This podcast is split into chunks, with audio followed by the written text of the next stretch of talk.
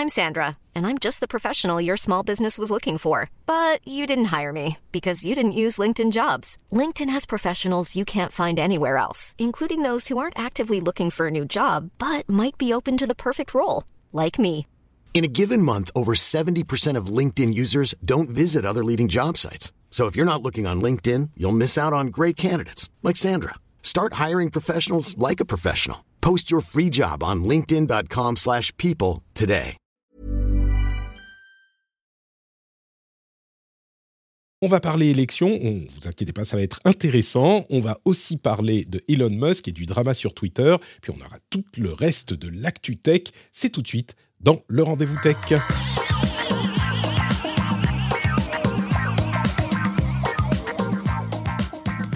Bonjour à tous et bienvenue dans le rendez-vous tech. C'est le numéro 453. On est en avril 2022 et on est de retour en live. Je peux dire bonjour à la Twitch Room, à la chat room de Twitch.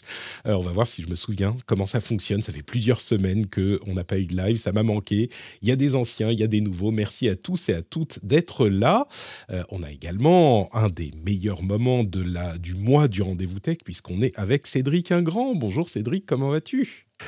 Ça va, formidable. Je suis, je suis ravi de, de, de, te remettre un peu le pied à l'étrier, tu vois, de te remettre sur le, sur le, sur le droit chemin du live. Oui, exactement. C'est devenu un petit moment sympathique, hein, twitch.tv slash notepatrick. Si vous êtes dispo le mardi à midi, bah, c'est un moment à passer en notre compagnie. On essaye de le faire euh, toutes les semaines. Donc, euh, vous pouvez vous joindre à nous. Et comme vous pouvez également, euh, comme Nicolas Frébourg et Sébastien Romain, vous joindre aux patriotes, rejoindre la grande famille des gens qui soutiennent l'émission sur patreon.com slash rdvtech. Il y a aussi SSI 78, le producteur euh, du moment. Un grand, grand merci à vous tous et à tous ceux qui soutiennent l'émission sur Patreon. Merci à Fatagost aussi qui euh, nous fait des subs sur Twitch. Ça fait plein de petites emotes super marrantes à l'écran. Euh, C'est un habitué de la chose. Un grand merci à toi également. Alors, on a un programme euh, un petit peu chargé. Évidemment, on va un petit peu parler d'élections. Euh, on va pas vraiment parler politique, je crois. On va plutôt parler d'élections et de trucs qui se passent, qui sont passés autour des aspects tech, hein, comme toujours. Et la première chose, c'est euh, le. Alors, bon, il y a deux éléments par rapport à des choses auxquelles on a beaucoup l'habitude c'est Twitter et Twitch, les deux tweets. Euh, mm-hmm. Le premier, c'est un truc qui est pas très, euh, j'allais dire pas très controversé, mais toi tu viens du monde des médias traditionnels, donc peut-être que ce que je vais te dire ne va pas plaire. Euh, j'ai suivi la soirée électorale sur Twitch. Euh, j'ai mmh jonglé entre les chaînes de Samuel Etienne et Hugo Décrypte. Et ouais. je ne sais pas, pour ceux qui ne connaissent pas Hugo Décrypte, il fait un travail incroyable. En fait, il s'approche un petit peu de ce qu'on fait à la télévision. Il a un plateau avec des invités, machin. Euh, et il a suivi la campagne avec des émissions vraiment intéressantes sur toute la durée. Et là, pour la soirée électorale, il avait euh, négocié avec l'IFOP euh, l'accession, enfin l'accès au sondage au moment, enfin aux estimations, aux premières estimations à 8 heures au moment où euh, on révèle les premiers chiffres sur les grandes chaînes nationales. Et donc il l'a fait aussi avec le, countdown et tout, c'était marrant. Sauf que c'est fait dans une ambiance Twitch avec en fait euh, des gens qui sont beaucoup plus jeunes, qui sont euh, très sérieux. C'est des gens, c'est marrant parce que je me rends compte que j'ai aujourd'hui un certain âge. Parce que, tu vois, les gens de 25-30 ans qui sont très loin de mon âge à moi euh, sont des gens sérieux, qui ont des carrières, qui ont des métiers, qui parlent bien, tu oui. vois, tout ça. C'est important parce que tu leur dis bonjour jeune homme, alors. Ouais. euh, mais ouais, c'est bon, c'est marrant parce que c'est aussi un petit peu le public de, de l'émission. Donc je suis mmh. honoré que vous me suiviez quand même. Mais, mais du coup, euh, moi, j'ai eu une expérience de, de, soirée électorale qui était très différente de ce que j'ai fait par le, par le passé. Et j'avais Oh Merci, un patriote qui s'abonne en direct, c'est incroyable. Bon. on a la notification. Bon. Merci beaucoup, oh, Kirk Roundhouse. Ça arrive très rarement, un patriote qui s'abonne pendant l'émission. Et donc, je peux remercier maintenant. Merci beaucoup, Kirk. Tu es hyper sympa. Et en plus, ça montre que le système qu'on a mis en place euh, avec Kevin fonctionne. C'est fou, c'est fou. Merci beaucoup, beaucoup. Euh, donc, ouais, moi j'ai regardé sur Twitch et J'irai pas jusqu'à dire que j'ai pas besoin de la télé, mais c'est un petit peu ça. Cédric, toi, j'imagine que tu étais en train de regarder une, une grande chaîne traditionnelle. Enfin... Qu'est-ce que j'ai regardé? Euh, J'ai regardé euh, LCI sur mon smartphone, pour tout dire, euh, mais avec un, un œil aussi, évidemment, sur Twitter et, et, et ailleurs. Ouais. Alors, c'est intéressant parce qu'évidemment, tu dis, regardez, moi, j'ai regardé ça sur Twitch, donc forcément, c'est très différent. Tu remarques qu'en gros, ce qui, a, ce qui a fonctionné le mieux, c'est des choses qui, qui comment dire? Qui s'approche de ce qu'on fait à la télé. oui. Qui- oui, voilà, qui en tout cas utilisaient les mêmes codes, hein, quand, quand c'est pas des gens qui en viennent directement, parce que Samuel Etienne, si tu veux, euh, peu importe le plateau ou peu importe la caméra, pour lui l'exercice est à peu près le même, même si évidemment t'es es plus détendu sur, sur Twitch et Tu sais, je dirais que- Samuel Etienne, il fait du Twitch classique. Euh, lui devant la caméra et Ah, euh, il commente avec la chatroom. et- d'accord. Mais, Mhm. mais Hugo Décrypte, il s'approche encore plus de la télévision. hein. Bien Hugo sûr, Décrypte, là c'est juste euh, c'est juste Twitch comme un moyen de diffusion. On n'est Ouais. pas. euh, alors il y a t'as un- t'as une interactivité qui est j'ai envie envie de dire tu vois baked in un peu embedded dans le truc, mais ce serait pareil sur une chaîne YouTube. Ouais, c'est vrai, mais euh, c'est quand même fait avec, je sais pas, un ton, une ambiance différente. Moi, j'ai trouvé, euh, et c'est peut-être juste une question de génération, mais j'ai trouvé que la manière dont euh, Hugo Décrypte le faisait était, je sais pas, c'est peut-être plus rafraîchissant ou j'ai trouvé ça moins un, un peu pâteau, un peu, même un peu, tu vois, c'était des gens qui parlaient d'une manière qui était un petit peu plus, même s'ils parlaient très sérieusement, mais tu sentais que c'était des gens qui étaient d'une génération différente, quoi. Et c'est peut-être juste ça qui fait que moi j'ai- je l'ai reçu différemment. Mais Bien sûr. l'autre truc, euh, c'est euh, Twitter et la question de la bulle Twitter que beaucoup de gens ont constaté. Certains s'en sont un petit peu moqués après coup, euh, parce que c'est vrai que moi, en- encore une fois, la question de les auditeurs qui sont relativement jeunes, en regardant mes flux Twitter, j'avais vraiment l'impression que Mélenchon allait gagner à la première, au premier tour avec 85% Dès le premier tour. C'est ça. Euh, et, et parce que Un vraiment, peu, un, peu à la, un peu à la Maduro en fait, donc finalement. on a- mais, mais, mais un peu, tu vois, le, le- en regardant mon univers Twitter, euh, c'est vraiment pas le même monde. Et je le sais, tu vois, c'est pas comme si euh, je sors Bien de nulle part et je découvre Twitter et je comprends pas les bulles des réseaux sociaux. Mais même en le sachant, je me disais, ah ouais, quand même, il y a un truc, euh, enfin, c'est vraiment une euh, fracture énorme entre le monde de Twitter et le, monde réel. Et je parle même pas du fait qu'il y a tant ou 30% de la France qui vote pour l'extrême droite, tout ce genre de choses. Vraiment, juste, si on essaye d'avoir une représentation de ce qui se passe- dans le pays en regardant Twitter, bon, évidemment, tous les, tous les sont frac- fractionnés en fonction des gens que tu suis. Mais, mais c'est- ça n'a, ça n'a, c'est juste pas du tout représentatif et je l'ai constaté une fois de plus euh, avec cette élection. Et, et c'est un truc qui est bon à garder à l'esprit pour, euh, pour l'avenir aussi, quoi. Mais je sais pas, ça Ouais, m'a- enfin, c'est, il- c'est encore un des trucs qui m'a frappé. Déjà, il est, il est rassurant de voir que tu n'étais pas persuadé en regardant Twitter que Zemmour allait gagner au premier tour. Euh, Il aurait fallu que tu te poses des questions sur, sur, Sur ta- mon, sur sur ma bulle à bulle moi. informationnelle, genre, oui, hmm, maybe I need new friends. Euh, mais euh, mais c'est normal. C'est ce que moi je- j'explique souvent à des jeunes journalistes, tu vois, qui s'émeuvent en disant mais regarde, il y a un mec sur Twitter, il a été méchant sur mon reportage. Euh, Oui, Mm. non mais alors attends. D'abord, d'abord, le- les gens qui sont sur Twitter et qui s'expriment sur Twitter sont déjà un sous-ensemble un peu particulier de la population. C'est Ouais. pas euh, c'est pas Monsieur tout le monde. Ça, ça n'existe pas. Et, euh, Et c'est un petit réseau en plus par rapport aux, aux- oui, autres. mais ce que je veux dire, c'est, euh, il fut un temps à TF1 où il y avait un accueil téléphonique absolument remarquable où les gens appelaient, tu vois, pour dire, mais je suis pas d'accord. Pourquoi est-ce que, pourquoi est-ce qu'il a mis un polo rouge, le journaliste? Est-ce que ça veut dire qu'il est communiste? Euh, Tu vois ce genre de choses. Et euh, Idem dans les magazines où j'ai travaillé en tout début de carrière, les gens qui t'envoyaient du courrier étaient déjà pas représentatifs du lectorat. Bref, il faut pas s'en émouvoir. Et là, c'est pareil, c'est-à-dire que c'est pas tant la bulle des gens qui sont sur ton Twitter feed, c'est juste que les gens qui, par exemple, demandent du changement parlent toujours plus fort que les autres. C'est un petit peu normal. Et euh, donc, euh, je pense pas qu'il faille s'en émouvoir outre mesure. Et puis, en plus, euh, on l'a vu, il y avait d'abord les soutiens, euh, j'ai j'ai envie de dire réguliers, normaux, etc. de, de Mélenchon. Et puis alors, il y avait ceux qui faisaient du billard à trois bandes en disant bon, finalement, moi, je, je voterai plutôt Macron, mais j'ai, je vais peut-être voter Mélenchon, comme ça, on va peut-être essayer d'é- d'éliminer Marine dès le premier tour. Bref, c'est un peu normal que ça ait fait plus de bruit que d'habitude. Bah oui, c'est ça que je. C'est pas que je m'en émeu, que je m'en émeu, que je m'en Émeuve. que je me- je m'en émeuve. euh, émeuve, émeuve. m'en ça y est, émeu. Il oublie Non, son français, c'est- pas que je m'en émeux, euh, c'est que euh, c'est juste que c'est, euh, ça m'a surpris alors que je devrais savoir. Tu vois, c'est ça qui est. J'ai l'honnêteté de dire je le savais et pourtant Il y a beaucoup de gens qui disent je m'attendais à rien et pourtant j'ai été déçu. Ben là, je m'attendais m'y attendais pas et j'ai été surpris. Mais bon, cette petite parenthèse refermée, euh, ce dont je voulais parler, euh, c'était le vote électronique. On en parle régulièrement. Hein. ça fait des, années que la question euh, revient à chaque élection et même entre les élections, en particulier dans les sphères tech. Et j'ai vu repasser des gens appelés à l'avènement du vote électronique qui aurait tant d'avantages. Et je pense que c'est une bonne occasion de réexpliquer pourquoi les défauts sont plus importants que les avantages pour le vote électronique, il y a deux, allez, on va dire trois catégories euh, qui sont mhm. notables dans le vote électronique. Euh, moi, moi, personnellement, je pense que ça serait très dommageable. Hein. Je ne sais pas sur quelle ligne tu te situes, Cédric, mais moi, je vais essayer de, vous expliquer pourquoi c'est l'une des pires fausses bonnes idées.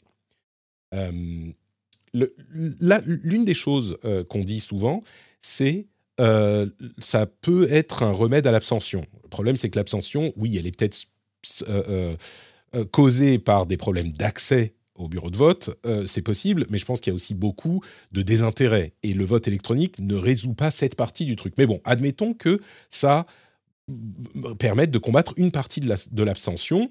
Pourquoi pas? Ça serait un des effets positifs.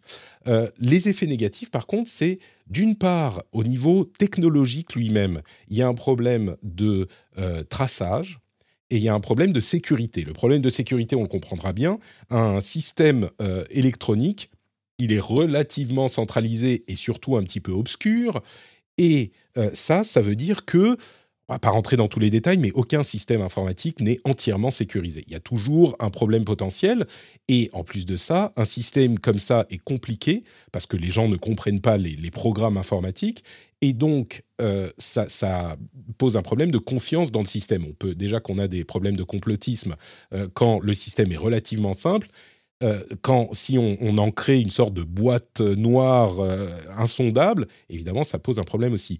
Et concrètement, il peut être, un système peut être très très sécurisé, mais il peut, aucun n'est entièrement à 100% sécurisé. Donc, on pourrait, on a des points de faille, des maillons faibles qui sont beaucoup plus problématiques que avec des systèmes physiques de bulletins de vote ou oui, bien sûr qu'on a des fraudes, et on le sait, hein, ça peut arriver, mais c'est beaucoup plus compliqué de frauder à grande échelle quand même, parce que bah, ça se voit, il y a des systèmes redondants, etc. L'autre problème au niveau technique, c'est la question du traçage, parce que le papier physique, il est facile à recompter, on le voit et on, le, euh, on peut vérifier euh, les comptes. Le, la trace électronique, bah, pour tracer, pour être sûr que ça s'est bien passé comme ça, une fois que c'est altéré, bah, si c'est altéré ou même une fois que c'est pas altéré, pour vérifier la chose, sincèrement, c'est quasiment impossible. Alors, il y a des gens qui vont vous dire, oui, il y a des, on pourrait faire des systèmes de blockchain et de machin qui sont des trucs inaltérables. Mais bon, c'est, à vrai dire, d'une part, c'est un petit peu le même problème parce que le résultat, il peut être euh, euh, manipulé avant l'entrée dans la blockchain, etc. Il y a tout plein de soucis de ce genre. Puis bon, euh, c'est, ça ne règle pas tous les problèmes des systèmes informatiques. Donc, le papier, et il y a des systèmes euh, avec des machines de vote qui sont différentes du, vote électronique à distance, hein, mais les machines de vote mmh. qui qu'on sécurise avec des sorties papier ensuite pour garder des traces de ce type-là. Mais vraiment, le, traçage et le recomptage est très problématique si on n'a pas de sortie papier avec les machines euh, de vote et avec le vote électronique à distance. Donc ça, c'est les deux problèmes techniques.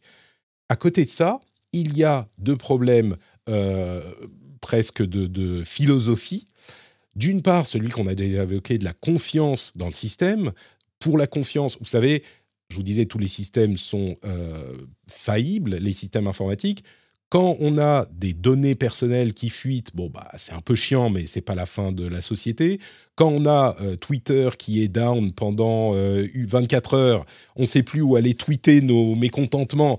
Mais là encore, c'est pas la fin de la société, même si ça y ressemble pendant que le service n'est pas disponible. Si on a une faille dans le système de vote, euh, littéralement, ça peut être un problème de, existentiel pour la société. Donc, c'est vraiment quelque chose de sérieux auquel la barre de sécurité, on va dire, euh, ne peut pas être euh, monnayée. On est, on est dans des trucs où il faut mettre la sécurité très très haut. Et puis, il y a aussi l'autre chose, et je te laisse la parole après, Cédric, si tu auras des choses à ajouter. La dernière mhm. chose qu'il faut évoquer, à laquelle les gens ne pensent souvent pas, c'est le secret absolu de l'isoloir. C'est-à-dire que euh, le système de vote tel qu'il a été conçu euh, et tel qu'on l'utilise aujourd'hui est extrêmement euh, fort sur le fait que la personne qui vote peut le faire sans aucune pression extérieure. C'est-à-dire que vraiment, on rentre dans l'isoloir et à ce moment, on est seul avec sa conscience. Personne ne peut vous dire euh, à ce moment-là pour qui vous devez voter, personne ne peut regarder, personne même ne peut jamais savoir pour qui vous avez voté. Ni ensuite, ni avant, ni après. Enfin, quand vous avez mis votre euh, bulletin dans l'enveloppe, vous votez vraiment pour la personne que vous choisissez en votre âme et conscience. Et quand on instaure les systèmes de vote électronique, en particulier à distance, on ne parle pas de machines de vote là, mais ça veut dire qu'on va voter de chez soi. Ça veut dire, bon, au-delà du fait qu'il faut qu'on ait les machines pour, euh, tout le monde n'a pas de téléphone portable, etc. Bon, ça c'est un autre problème. Mais quand on va voter de chez soi, y a, ou, de, sur son téléphone ou sur son ordinateur, il y a peut-être des gens à côté, il y a peut-être la famille qui regarde, qui conseille, qui désapprouve, euh, la femme ou le mari qui euh, n'est pas du même bord ou ce genre de choses. Et concrètement, le système de vote encore aujourd'hui, tel qu'il a été conçu, est celui qui permet de protéger le plus, même si on envisage des alternatives informatiques, c'est celui qui permet de protéger le plus l'intégrité, la traçabilité du vote et la, euh, le secret du vote. Et vraiment, l'isoloir, c'est tout con, c'est un rideau et euh, trois bouts de papier, mais c'est le système qui protège le plus le secret de votre vote. Et pour que moi, j'en parle à chaque fois de cette euh, manière, on, plaisante dans la chatroom, il y a, quelqu'un qui dit au vote électronique, l'isoloir s'appelle les WC. Je sais que c'est rigolo, mais euh, voter de chez soi dans la, la famille avec quelqu'un qui dit oh bah fais voir, attends c'est bon, euh, ou, qui te regarde euh, pendant. Vraiment, c'est pas un choix de rentrer dans l'isoloir avec plusieurs papiers et de mettre le papier dans l'enveloppe sans que personne regarde. C'est une obligation. Et c'est une obligation justement pour qu'il n'y ait pas d'alternative et que personne ne puisse vous, vous, dire ou regarder euh, ce que vous faites ou vous mhm. dire quoi faire, etc. C'est un système qui est contraignant pour assurer le secret du vote pour tout le monde. Et je sais qu'il y a des gens qui viennent, qui prennent qu'un seul bulletin. Il y avait une plaisanterie assez marrante qui traînait sur, euh, sur Twitter avec quelqu'un qui disait alors j'ai pris un bulletin de machin et euh, on m'a dit euh, ah ben faut, faut en prendre faut prendre d'autres bulletins et donc j'en ai repris deux du même et moi-même il m'est arrivé quand j'étais plus jeune de prendre un bulletin et de dire pas par provocation mais juste me dire bah, je, sais pourquoi je vais voter je m'en fous j'en prends qu'un bah non Aujourd'hui, je ne le fais plus. Je prends plusieurs bulletins parce que c'est important de s'assurer que le secret du vote soit euh, universel. Bref, pour toutes ces raisons, le vote électronique, c'est vraiment la fausse bonne idée. C'est une sorte de solutionnisme. Et pour, pour, que moi, je vous dise ça, que c'est du solutionnisme tech, alors je le dis de temps en temps, mais euh, moi qui suis fan de tech, je vous assure que j'ai beaucoup étudié la chose et je vous assure qu'il euh, y a peu de domaines dans lesquels je vous dirais Là, il faut pas mettre d'informatique. Euh, le bout de papier, c'est la, chose préférable. Et en l'occurrence, bah, je pense que c'est vraiment le cas. Eh bien, tu, tu as, tu m'as tout retiré de la bouche, donc je... euh, non, mais je suis, je suis, je suis d'accord sur un point, c'est ça. Moi aussi, j'ai une sorte de tendance naturelle qui est à la limite de la déformation professionnelle, d'aller chercher, tu vois, du, de faire du solutionnisme technologique en disant attendez, on va trouver la solution. et, euh, et, ça fait quoi Plus de 20 ans que je fais des sujets sur le vote électronique? Ça existe le vote électronique, hein, ça se fait pour certains trucs, mais pas euh, pas pour des choses soumises au suffrage universel. Tu vois, ça se fait pour des élections d'entreprise, pour des machins, pour plein de trucs, des, des consultations plus informelle, etc. Et il y a plein de plateformes, il y a plein de systèmes, il y a plein de trucs qui fonctionnent très bien. Mais tu, tu l'as dit et je vais juste le résumer. C'est-à-dire que le problème, c'est qu'on n'arrive pas à reproduire dans un système entièrement électronique et à distance euh, les mêmes euh, garanties, les mêmes garde-fous et la même confiance qu'on peut avoir dans le vote aujourd'hui. Le vote, il faut qu'il soit, tu l'as dit, secret. Euh, donc il faut que tu puisses voter dans ton coin, ce qui n'est pas forcément le cas si tu le fais à distance. Il faut il faut surtout arriver à en sauvegarder la confiance. C'est-à-dire que c'est facile de dire, ouais, regardez, on a un résultat. Ah bon, et pourquoi? Bah Parce que la machine a dit que c'était le résultat. Oui, mais on peut recompter Bah non, la machine dit que c'est le résultat. Et, et tu vois, computer says now. C'est une question de euh, confiance, et à vrai dire, on a vu, excuse-moi, je t'interromps juste une seconde, on a vu des partis politiques euh, faire des fraudes. Et c'était des partis politiques qui sont euh, dans le, le, sein de la République. Imaginons des gens qu'ils soient moins, et je ne parle pas des élections d'aujourd'hui, mais dans 5 ans, 10 ans, 20 ans, si on l'instaure, c'est plus facile à manipuler, également par les gens qui sont déjà en place. Oui, et puis non, mais surtout, surtout, et, on le voit déjà aujourd'hui, c'est que c'est pas du tout virtuel. On voit, il y a des gens qui ont été candidats là à cette présidentielle là et qui une semaine avant te disaient de toute façon il va y avoir de la fraude, c'est pour ça qu'on va perdre. Euh, donc euh, le, évidemment, c'est des arguments qui pissent pas loin, j'ai envie de dire.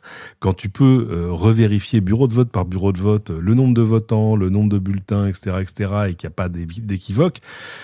Si c'est juste une machine qui à la fin te dit bah machin a gagné et puis voilà ah bon mais on peut vérifier Ouais, enfin si vous voulez, voilà le fichier, mais c'est moi qui l'ai généré, donc euh, c'est voilà. Et, euh, et, du coup, tu ne recrées pas les conditions de la confiance et de la vérifiabilité pour tout le monde. Et j'ai envie de dire à, à hauteur d'homme, c'est-à-dire que là, euh, voilà, tu peux te mettre à 5, tu peux reprendre tous les bulletins de ton, ton bureau en disant alors voilà, sur le registre on a compté, il y a eu 72 votants, tu vois, et ben nous avons 72 bulletins et ça ça fait donc bien ça. Et ça, la machine n'arrive pas à le recréer de manière convaincante si parce que technologiquement c'est pas compliqué c'est vraiment oui sur le papier oui bien sûr il y a des solutions à 20h01 on aurait le résultat global euh, national etc il y aurait pas de gens qui veilleraient jusqu'à 2h du matin pour voir si les courbes vont se croiser. Euh, mais euh, mais malheureusement on n'aurait pas la même confiance dans le vote. Et là le problème c'est pas l'efficacité le problème c'est la confiance et, et, euh, et, donc euh, voilà, on, on, on, reste sur des bulletins. Euh, bah, alors c'est con parce que de fait, c'est, enfin tu vois, c'est quand même beaucoup de trucs à imprimer, c'est plein. Oui, voilà, mais, mais, mais oui.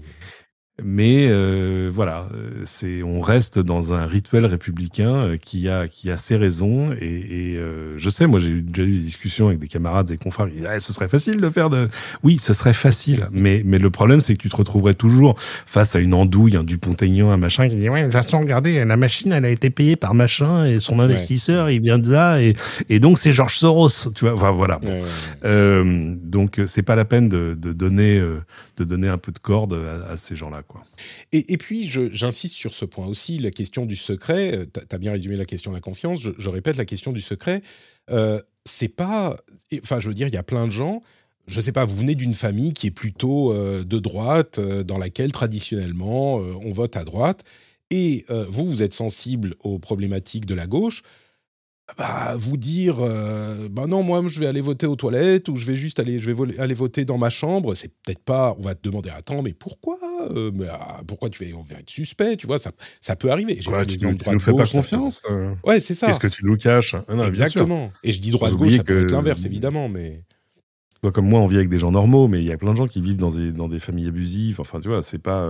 donc, non, non, c'est déjà. C'est déjà chaud euh, aujourd'hui dans la vie réelle. C'est pas la peine de, de, rajouter de mettre du lait sur le feu, de l'huile sur le feu, pardon, sur le feu. le lait sur le feu, c'est un truc que tu surveilles, mais ne mettons pas de lait sur le feu. Voilà. Bon, parlons un petit peu de euh, Elon Musk, tiens. Euh, et je vais faire un Ça faisait longtemps. Ça faisait... Euh, on a fait un épisode il y a deux semaines sur les véhicules électroniques électronique. Électrique, cela même, c'est pas comme le vote, les, véhicules électriques. Euh, et à propos du rapport du GIEC, on, parlait des problèmes et des doutes qu'on a sur les véhicules électriques notamment. Et le GIEC a dit, euh, entre autres choses hein, importantes, que le plus grand potentiel de décarbonisation dans transport terrestre, c'est le véhicule électrique sur son cycle de vie. Évidemment, il faut qu'il soit alimenté par une, électricité à faible émission, euh, avec un niveau de confiance élevé. Ils donnent des, niveaux de confiance différents pour leurs différentes euh, euh, suggestions. En l'occurrence, c'est le GIEC qui dit les véhicules électriques pour décarboner, pour éviter les émissions, bah, c'est clairement l'une des choses vers lesquelles, enfin c'est plus que l'une des choses, c'est le plus grand potentiel de décarbonation entre de décarbonisation pour les transports terrestres. Donc j'espère que ça mettra un petit peu les, les gens d'accord. Si vous voulez plus de détails sur ça, vous pouvez aller écouter l'épisode spécial qu'on a fait il y a deux semaines avec Cédric. Qui était de grande qualité et qui euh, a dû connaître un succès immense, si j'en crois euh, mon flux Twitter. Mon flux Twitter et le nombre de gens qui sont venus me dire non mais alors vous avez raison mais vous avez tort. Euh, non je plaisante, j'ai eu plein de gens absolument charmants. Ouais moi aussi. Avec lesquels on a continué des discussions démarrées dans, dans, mais du coup, on parle de Tesla parce qu'on va parler de euh, Elon Musk. et du personnage controversé d'Elon Musk. On vous disait la semaine dernière que Elon Musk était, avait acheté 9,2% des actions de Twitter. Eh bien, euh, quelques jours après, ça a été un vrai feuilleton drama.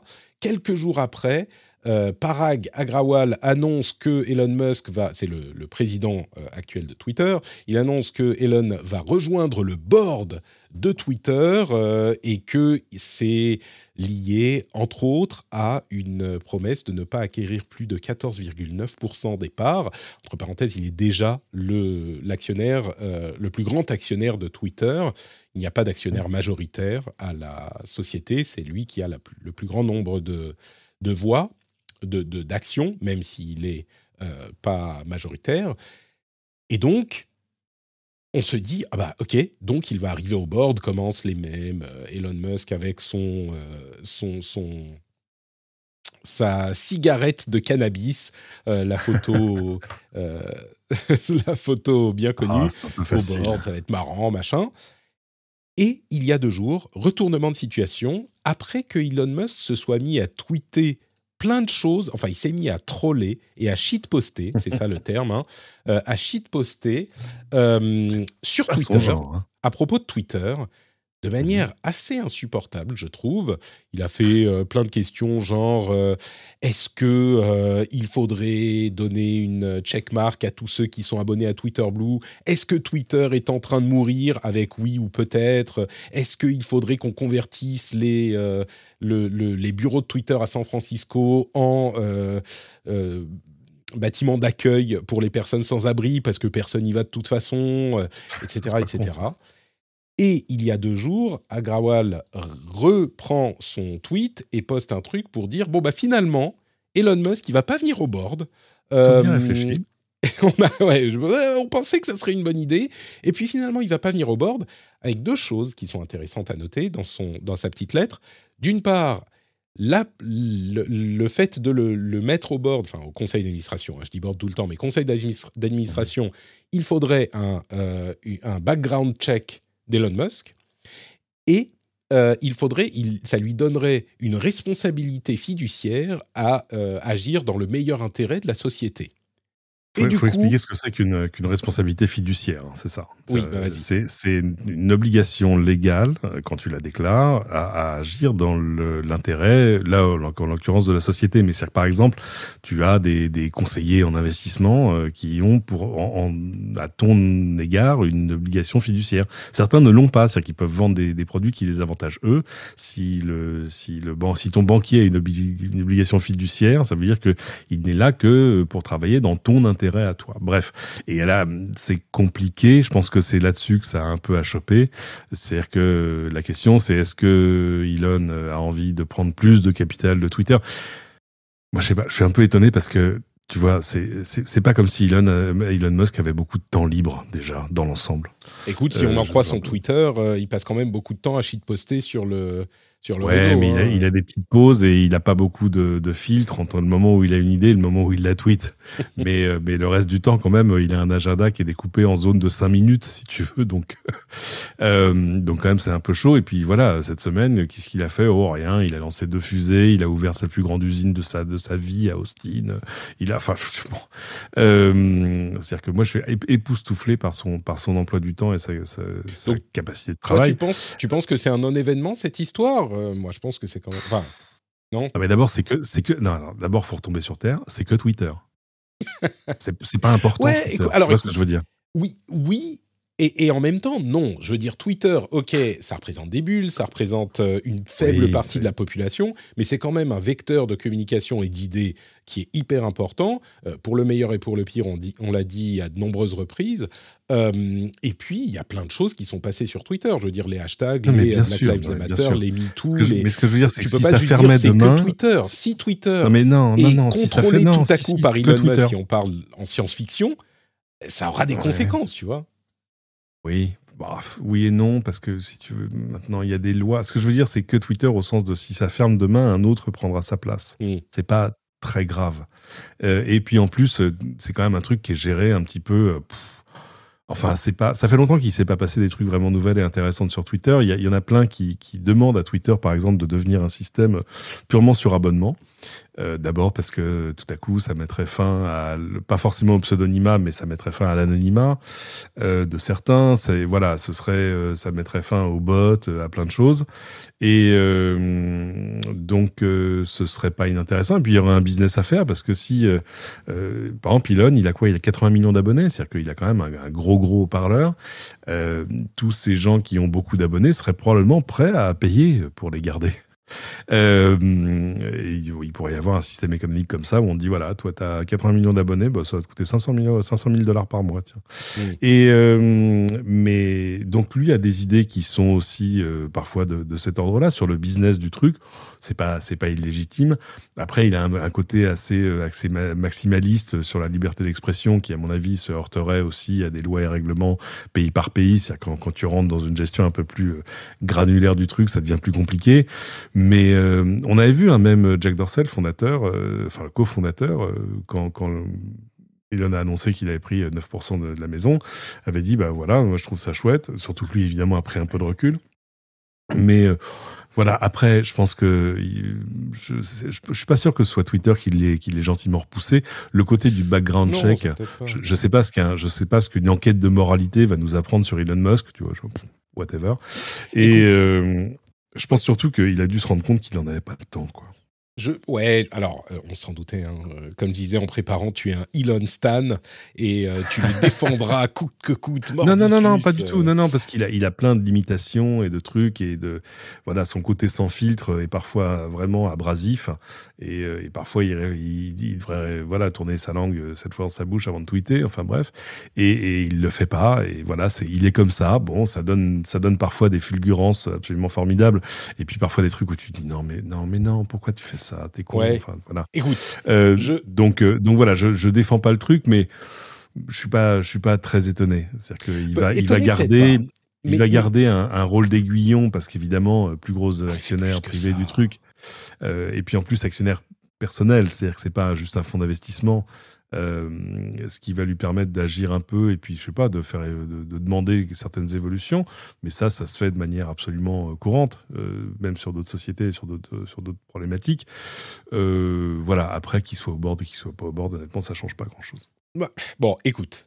Je vais je vais je, je te trouve assez soft sur euh, notre ami Elon. Donc je vais me faire un tout petit peu. C'est l'avocat du diable ah, c'est l'arrivée de l'avocat du diable. Vous l'attendiez, vous l'attendiez. Euh, moi, je trouve que c'est plus que ça quand même. Euh, je, alors, je me fais l'avocat du diable un petit peu pour le principe, mais aussi, je le pense. Il va, c'est pas juste que oh, il dit des trucs un petit peu marrants parfois. Il, c'est un, un, un shit poster professionnel. Il fait des mèmes tout le temps pour tout. Et le problème, c'est que c'est pas juste un type, euh, un type, euh, un random qui sort de nulle part et qui n'a aucune influence, c'est même pas juste un euh, petit, je sais pas moi, un chanteur ou un ou un, un, twitcher ou enfin je sais pas un truc qui soit porté par un certain public. C'est quelqu'un qui a beaucoup de pouvoir, qui a beaucoup d'influence et qui a dans les mots euh, impérissables euh, de la pop culture, euh, avec de grands pouvoirs viennent de grandes responsabilités. Et lui, il est plutôt, je trouve, un agent du chaos, si on veut, je suis l'avocat du diable, hein, donc c'est un agent du, du chaos de l'école poutinienne, j'exagère. Mais oh.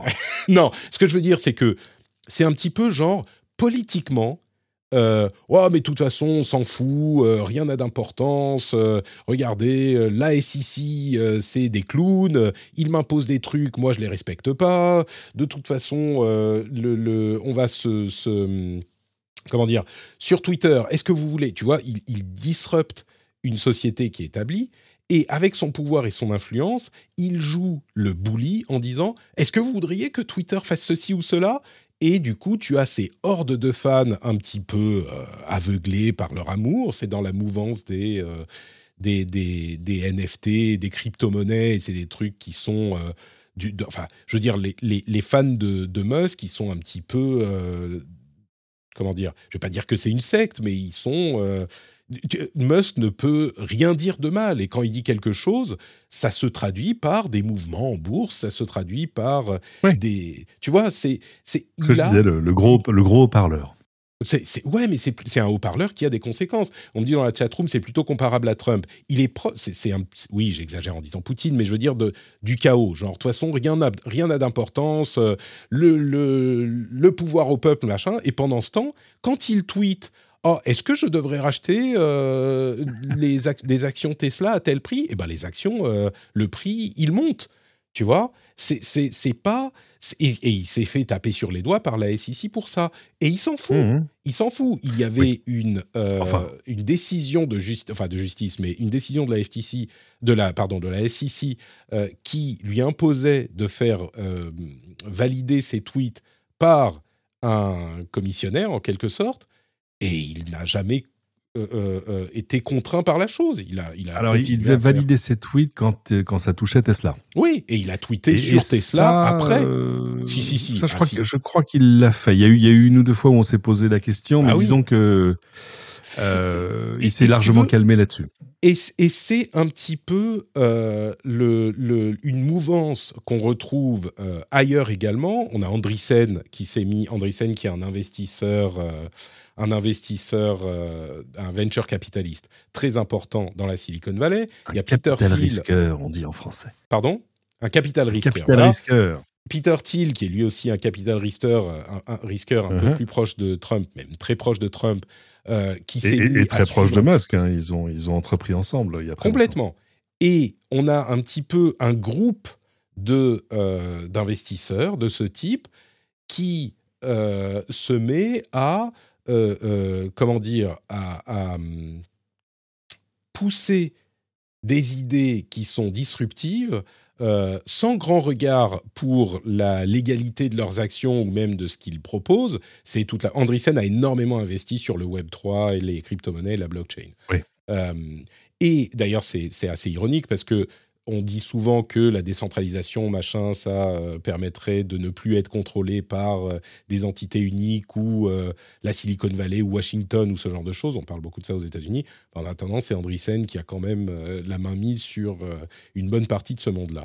Mais, mais Oui, tu oui, vois, faut, pas se, on, on en- c'est un chouette sujet, on en reparlera, mais Mm. mais euh, faut pas oublier que ces gens-là sont pas en train de militer pour la liberté absolue et, et l'anarchie libertaire. Non, non, ces gens-là sont en train d'essayer de créer des monopoles non régulés. Ça n'a rien à voir. Bien sûr, mais c'est pour ça que je parle de responsabilité. Ce que disait euh, Musk, c'était littéralement sur Twitter. Est-ce que vous pensez que Twitter respecte la euh, liberté de parole, de freedom of speech, qui est un thème euh, complètement manipulé aux États-Unis pour utiliser par certains extrêmes politiques pour dire bah, on veut pouvoir dire ce qu'on veut sur des plateformes privées Mhm. et donc euh, faire passer des messages qui ne sont pas acceptables pour ces plateformes-là et qu'ils soient obligés de les faire passer. Et Elon Musk, il est un petit peu, pas politiquement, encore qu'on se disait il s'est rapproché de Trump, mais au-delà de ça, il a quand même euh, sur Twitter fait ce petit sondage qui peut, être qui peut paraître anecdotique et qui peut paraître euh, euh, peu important, mais il a fait ce petit sondage en disant Est-ce que vous pensez que Twitter respecte la, liberté de parole? C'est quand même un, un- un subtweet, un, gaslight pour dire euh, Non, non, il ne respecte pas, il faut que tout le monde puisse dire ce qu'ils veulent, même les choses les plus acceptables. Je traduis mais- et j'extrapole, mais à peine. Donc, moi, je trouve ça pas très responsable comme manière de faire les choses. Ah non, mais on n'a pas dit que c'était une, une lumière de la morale. Tu vois ce que je veux dire C'est Mm. pas, c'est pas, le- c'est pas le phare qui doit, qui doit nous guider. Hein. C'est-à-dire que faut, faut jamais oublier. Enfin, tu vois, c'est, c'est, c'est un mec dans son coin. Bon, il se trouve que c'est la plus grosse fortune au monde, que tout ça, ce, Ah ce que oui, tu veux. Mais, mais euh, donc, euh, qu'évidemment, quand il parle, je- on n'est pas forcé de, on est, for- on est un peu forcé de l'entendre, mais on n'est pas forcé de l'écouter. Euh, mais, euh, mais voilà. Donc, pour moi, honnêtement, c'est, c'est un petit côté enfantillage dans l'ensemble. Hmm. Parce qu'en plus, tu vois, Twitter, par rapport au reste de son business, c'est tellement rien. Enfin, c'est, c'est, c'est grotesque. Il a pris 9% en dépensant quoi 2 milliards? Ouais, non, mais Euh, Donc, c'est, voilà, c'est c'est, moins d'un pour cent de, de son. C'est, voilà, c'est presque dans l'épaisseur du trait. Euh, donc là aussi, je pense que c'est un côté presque ludique pour lui. Il n'est pas en train d'investir dans Twitter en disant je crois que c'est avec ça que je vais assurer ma retraite. Non, mais Non, c'est ça qui est frustrant. C'est ça qui est frustrant, c'est que ces trucs qui sont tellement, euh, enfin, il n'a pas de pudeur, quoi. Il il- y a un- Non. un- des trucs qui sont tellement Twitter a une influence sur la vie des gens normaux. Et lui, c'est juste un jouet, tu vois, c'est une virgule après. Oh, bah, je vais prendre 10% de Twitter et puis je vais faire des shitposts. Je vais aller emmerder le board de cette société qui est une société sérieuse, qui a des trucs à faire, qui a des. Et tu vois, il va. Alors, et ça dépasse juste le, le, le. Comment dire Le. L'intrépide qui est allé euh, disrupter les euh, véhicules, enfin la- la- la- les fabricants de voitures, et puis Ah ouais. le voyage dans l'espace et la communication Internet, etc. Ça dépasse ça. C'est juste je fais chier parce que je m'emmerde. Et il y a quelque chose de détestable là-dedans. Peut-être que c'est la conclusion un petit peu moins grandiloquente euh, à laquelle j'arriverai. Il y a quelque chose de détestable dans, son, dans sa désinvolture à euh, faire des choses que lui peut faire et, et qui ont des conséquences sur le reste de- de- des gens qui n'ont pas son, son, ses, ses capacités. Quoi. Ouais, je sais pas. Je- moi, quand je... Non, mais j'ai l'impression qu'il traite ça comme un loisir, quoi. Ah oui, mais... Voilà. Oui, oui. Bon, écoute. Bah oui, mais c'était. eh, Faut, faut jamais oublier un truc. Et, je pense je pense que c'est aussi, c'était ça aussi pendant longtemps. On a eu Jack Dorsey qui était à la tête de Twitter, et le problème, c'est qu'en fait, l'essentiel de la fortune de Jack Dorsey, je crois plus de 80%, c'était pas Twitter, euh, c'était euh, ah flûte, euh, je non pas Stripe, l'autre, ah, Square, Ouais. le système de paiement, etc., etc. Et du coup, on, disait mais pourquoi est-ce que c'est lui qui est le CEO alors que c'est quand même pas l'essentiel de de son intérêt dans la vie, quoi. Et, et, et du coup, euh, faut souvenir, les, les, c'était pas des scandales, c'était des micro-scandales. Enfin, tu vois, c'était des scandales Morandini, quoi. Euh, C'est-à-dire quand, quand il disait, tiens, je vais aller passer un an en Afrique. Non mais mec, t'as pas t'as pas deux sociétés cotées à, à gérer, non euh, tu vois. Et, et, euh, Non, mais ça, et donc voilà, on, a, on, a- on avait l'impression, on avait l'impression pendant longtemps. Oui, mais c'est quand même des boîtes où souvent c'est le fondateur qui a la main sur le board, regarde euh, regarde Facebook, regarde tout ça. Mm. Euh, c'est où en fait le, le, le board est assez, euh, est assez, comment dire, un peu castré quoi. Euh, regarde, je, je, je recommande à tout le monde parce que c'est sur Disney Plus de regarder We Crashed hein, parce que ça c'est quand même une histoire absolument faramineuse. Alors là, si tu veux, dans le genre, que dans le genre n'importe quoi, dans le genre dilettante, dans le genre, mais enfin, Je sais pas, Le- ça le- paraît. le- tout ça, le ça me niveau de paraît n'importe moins- quoi ça me paraît moins gênant parce que c'est des forces internes à des sociétés qui ont Ouais. peut-être divagué. Là, c'est un type qui euh, est complètement externe à l'organisation, qui vient faire chier euh, parce qu'il peut, juste parce que ça l'amuse, Ouais. parce que c'est un shitposter et que c'est, il aime les mêmes, tu vois. Et Ah oui, mais à ce moment-là, euh, il y avait un moyen simple d'éviter ce genre de choses. Fallait juste pas être coté en bourse. Ah, oui, c'est pas faux. Oui. Ah, si J'avoue. t'es à vendre, n'importe qui, n'importe qui peut t'acheter. Enfin, je veux dire, tu vois, tu peux pas dire ah oui, mais non, mais là ça m'ennuie. Bah oui, mais personne t'a personne t'a mis un Mm. couteau sous la gorge, mon chéri. Enfin, c'est pas. C'est d'ailleurs pour ça que tu vois des sociétés publiques. euh, comme on dit aux États-Unis, c'est-à-dire des sociétés cotées qui un jour sortirent de la cote, rachètent leurs actions et disent non mais c'est finalement non non je, Ouais, ouais. non c'est trop dangereux. Voilà. Dell l'a fait, d'autres l'ont fait et c'est peut-être ce qui arrivera à Twitter un jour parce que de fait finalement peut-être que la vertu de Twitter c'est c'est plus euh, tu vois la, la puissance de la plateforme, euh, de son côté média mais pas vraiment média, euh, plus que de sa capacité à produire de l'argent quoi. Écoute, cette conclusion euh, me convient. Euh, ils avaient qu'à pas être cotés en bourse. Très bien. Ben voilà. Tu sais quoi? Il y a une autre conclusion qui me convient, c'est celle à laquelle est arrivé Radbert sur iTunes dans les commentaires en France. Il dit c'est la famille, c'est un ami? Non, c'est Patrick. On le connaît sans qu'il nous connaisse. Ça fait des années que le rendez-vous tech m'accompagne dans mes déplacements. Je suis toujours impressionné par la qualité de ce podcast et son évolution. Il a raison, hein, Radberg. faut l'écouter. Euh, au, au même titre que la tech évolue, ce podcast a changé dans sa forme, mais a toujours conservé son ADN d'expliquer rapidement l'essentiel de la tech. Même si j'écoute d'autres podcasts, celui-ci a une place particulière dans mon cœur. Merci à Patrick et aux chroniqueurs et chroniqueuses qui, depuis des années, se euh, en font un podcast de référence. Merci beaucoup à toi et merci à tous ceux qui ont laissé un commentaire sur iTunes. Euh, vous avez été plusieurs à laisser des commentaires très très gentils. Je vous remercie sur, euh, sur Twitter. Il y a quelques jours, oui, on y revient toujours à Twitter. Mais c'est vrai que celui-là m'a particulièrement touché parce que cette question de est-ce que c'est la famille, c'est un ami, c'est Patrick, les podcasteurs ont vraiment, et Cédric le sait bien, ont vraiment une place particulière dans la vie des auditeurs parce que. À côté de la famille et des amis, on est peut-être ceux avec qui vous passez le plus de temps si vous écoutez régulièrement. Et, euh, et donc le message m'a un petit peu touché. Donc merci beaucoup euh, à vous tous qui laissez des commentaires. Et bien sûr, j'en profite pour remercier encore ceux qui euh, soutiennent l'émission sur Patreon, patreon.com slash rdvtech. Bah, si vous pensez qu'on a un petit peu cette place particulière dans votre cœur, vous pouvez vous dire que bah, on vous apporte une certaine valeur d'information, de distraction, et peut-être que vous avez envie de nous soutenir, nous payer euh, un petit café, un petit croissant euh, de temps en temps. Vous allez sur patreon.com slash rdvtech euh, et vous pouvez soutenir pour à hauteur de 1 euro, par, euh, 1 euro par semaine, euh, 2 euros par semaine, ce que vous voulez, un café, un croissant. Quand vous rentrez chez vous, vous mettez les clés dans le bol et vous dites Oh, mais je pense à mon ami Patrick et j'aimerais bien lui payer une bière. Bah oui, bah voilà, c'est facile, c'est possible. Si vous voulez me payer une bière, patreon.com slash rdvtech. Merci à vous tous et à vous toutes. Hiring for your small business? If you're not looking for professionals on LinkedIn, you're looking in the wrong place. That's like looking for your car keys in a fish tank.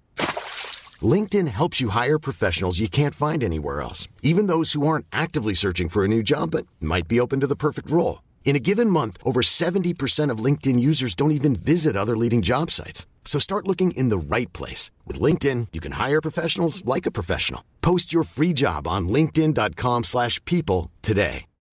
When you need mealtime inspiration, it's worth shopping Kroger, where you'll find over 30,000 mouthwatering choices that excite your inner foodie. And no matter what tasty choice you make, you'll enjoy our everyday low prices, plus extra ways to save, like digital coupons worth over $600 each week. You can also save up to $1 off per gallon at the pump with fuel points. More savings and more inspiring flavors make shopping Kroger worth it every time. Kroger, fresh for everyone. Fuel restrictions apply. Euh, alors, je, vou- je voulais parler de BeReal. Tu connais BeReal, l'application? Be Real. Ah, Be Bien. Real. Oui, Be d'accord, tout à Real, fait. excuse-moi, Be Real. Mais tu sais quoi? Avant ça, on va juste dire un mot sur euh, SpaceX, puisque alors c'est vraiment l'épisode euh, Elon, Euh, parce que tu l'évoquais. Il, il et Elon lui-même a porté sur ses Uh-huh. petites épaules des civils qu'il a envoyés à la l'ISS.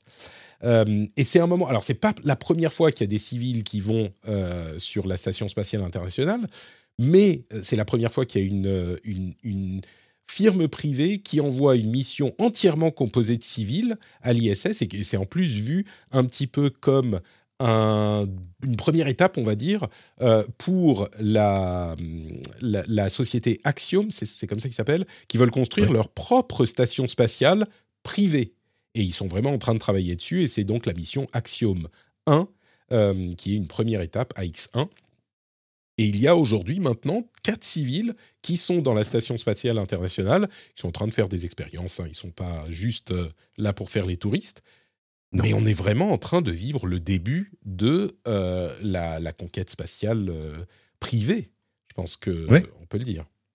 Oui, oui, tout à fait. Alors, il y a, on n'est pas encore face à des stations spatiales privées parce que là, ça coûte un tel fric, euh, voilà. Et puis, parce Mais que c'est les étapes. hein. Axiom, c'est leur, euh, c'est leur but Ah. Ils sont en train Ah de construire ils- leur ils- premier ils- module. hein.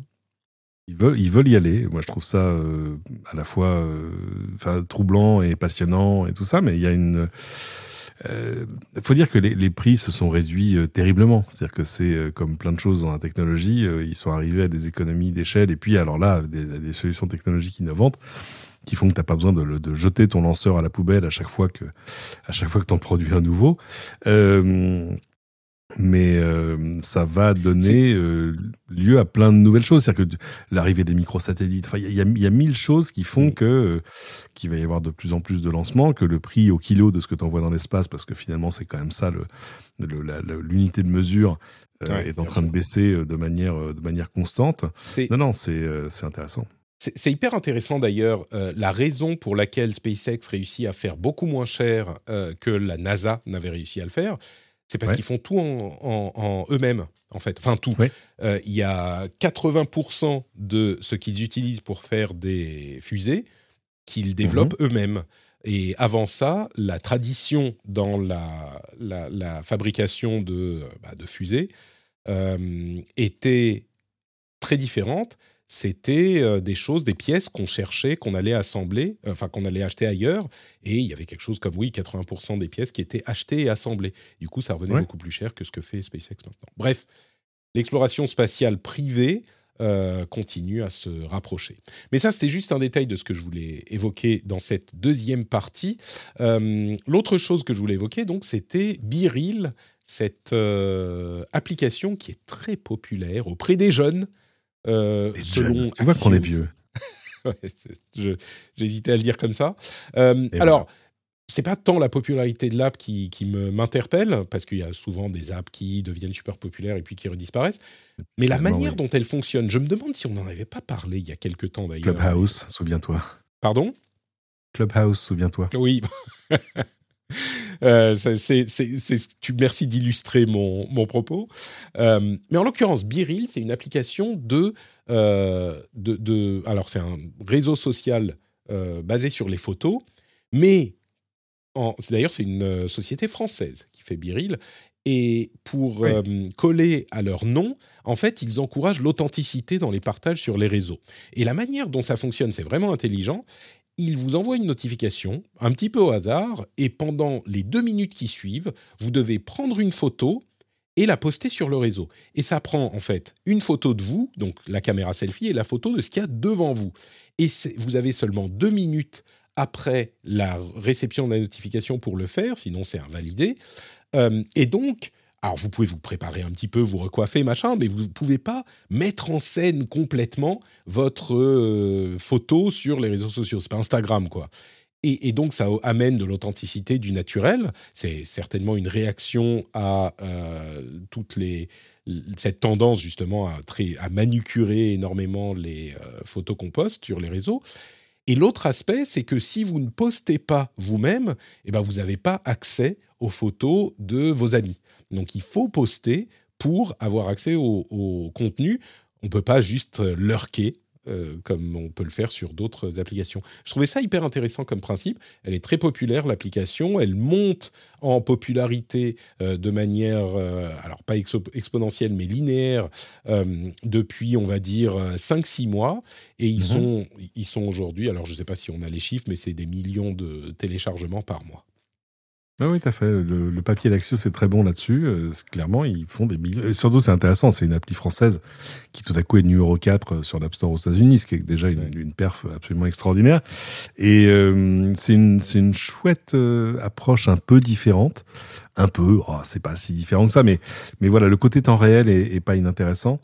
Euh, c'est vrai qu'il y a des choses qui manquent et c'est amusant hein, parce qu'il y, a des- il y a des choses. Tu sais, le, le timing, c'est toujours important. C'est que ça arrive à un moment où peut-être que les gens ont besoin de quelque chose d'un peu nouveau euh, parce que leur, euh, leur flux Instagram est, est pollué par plus de pubs que de vrai contenu. Et euh, donc, je pense qu'ils ont bien choisi leur moment. Tu, quand tu dis leur flux Instagram, tu parlais du flux TikTok, évidemment. De ça ou pareil, la même. Euh, parlons un petit peu de Facebook, tiens. Euh, L'ironie suprême, Meta est en train de tester un système qui permet aux créateurs de vendre du contenu sur Horizon. Vous savez, Horizon, c'est leur euh, système, leur monde virtuel euh, Mhm. qui serait les prémices de leur partie du métavers. Et ce qui est Ah. marrant, c'est que alors, les créateurs pourraient créer euh, des modèles en 3D, des vêtements, des espaces, etc.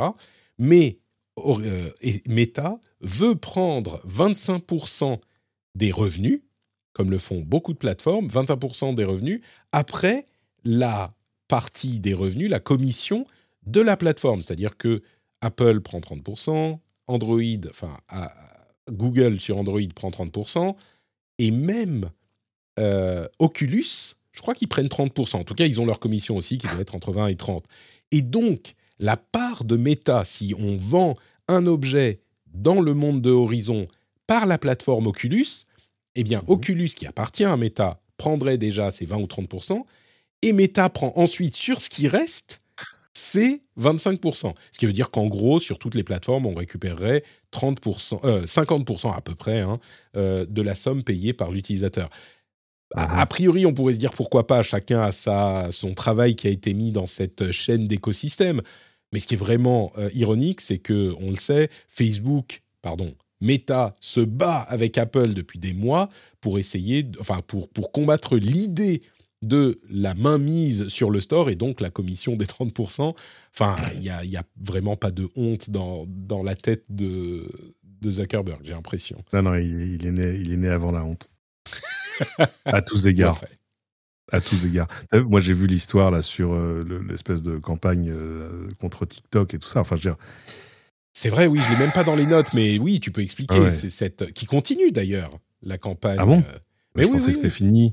Ah, En, en gros, ils ont, ils ont inventé, ils ont embauché un cabinet d'in- d'influence et de lobbying, un peu, un peu, comment dire, tu vois, un, un peu opération spéciale, sous, voilà, qui, en gros, a essayé sur TikTok de lancer un, un- un faux challenge hein, qui était, euh, c'était quoi? C'était euh, gifle ton prof, un truc de ce genre.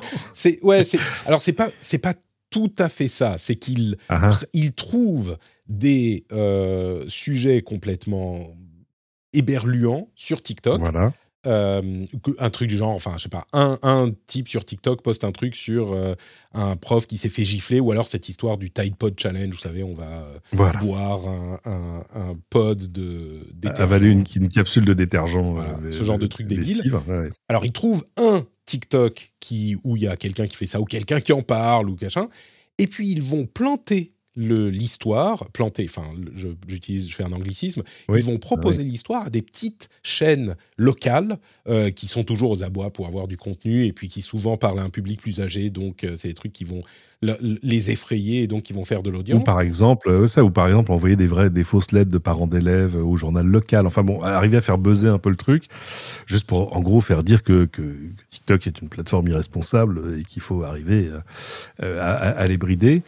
Tout ça, évidemment, sans, sans- jamais quoi, dire C'est exactement, c'est une campagne de dénigrement organisée, euh, et puis avec un peu de, enfin avec euh, des choses qui sont totalement pipeaux. On est, ils sont pas en train juste d'essayer d'amplifier, si tu veux, un ressentiment euh, qui gronde dans la population. Non, non, ils sont en train d'essayer de, de monter en épingle des choses qui, qui sortent un peu de nulle part pour en faire des choses qui vont retomber sur les genoux des politiques en disant bah regardez euh, faut faut réglementer tout ça c'est pas possible interdisez aux plus jeunes Bon, bref et euh, tout ça évidemment sans jamais dire à aucun moment que tout ça est payé en sous-main par Meta et, euh, et surtout, c'est pas tellement ça. C'est-à-dire que ce genre de choses, ça existe et ça a existé. Mais quand ça est arrivé, euh, je sais plus qui a sorti, je crois que c'est New York Times qui a sorti, qui a sorti l'histoire.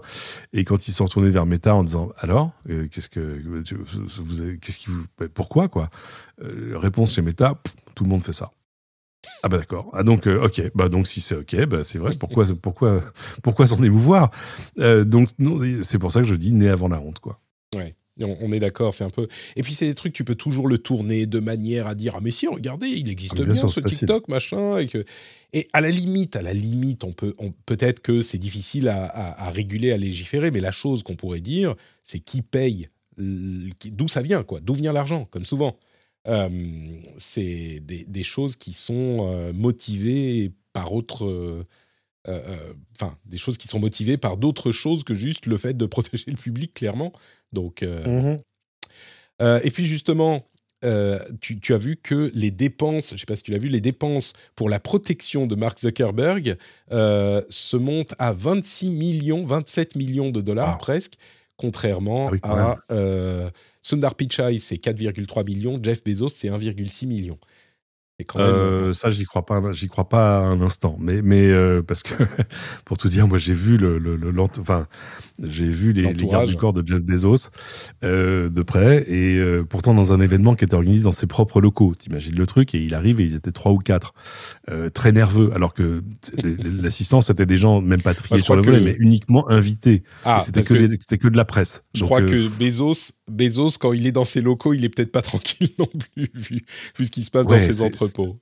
Mais Ouais, alors je pense que c'est pas que ça, mais là vraiment c'était, tu vois, on, on- on va dire qu'il n'était pas dans un événement public, et pourtant il avait, moi je voyais, j'ai pris des photos même, euh, ces, ces, ces gardes du corps qui avaient tous des têtes à sortir du shin bet euh, et, et qui, euh, qui regardaient de manière très nerveuse les mains des gens, etc.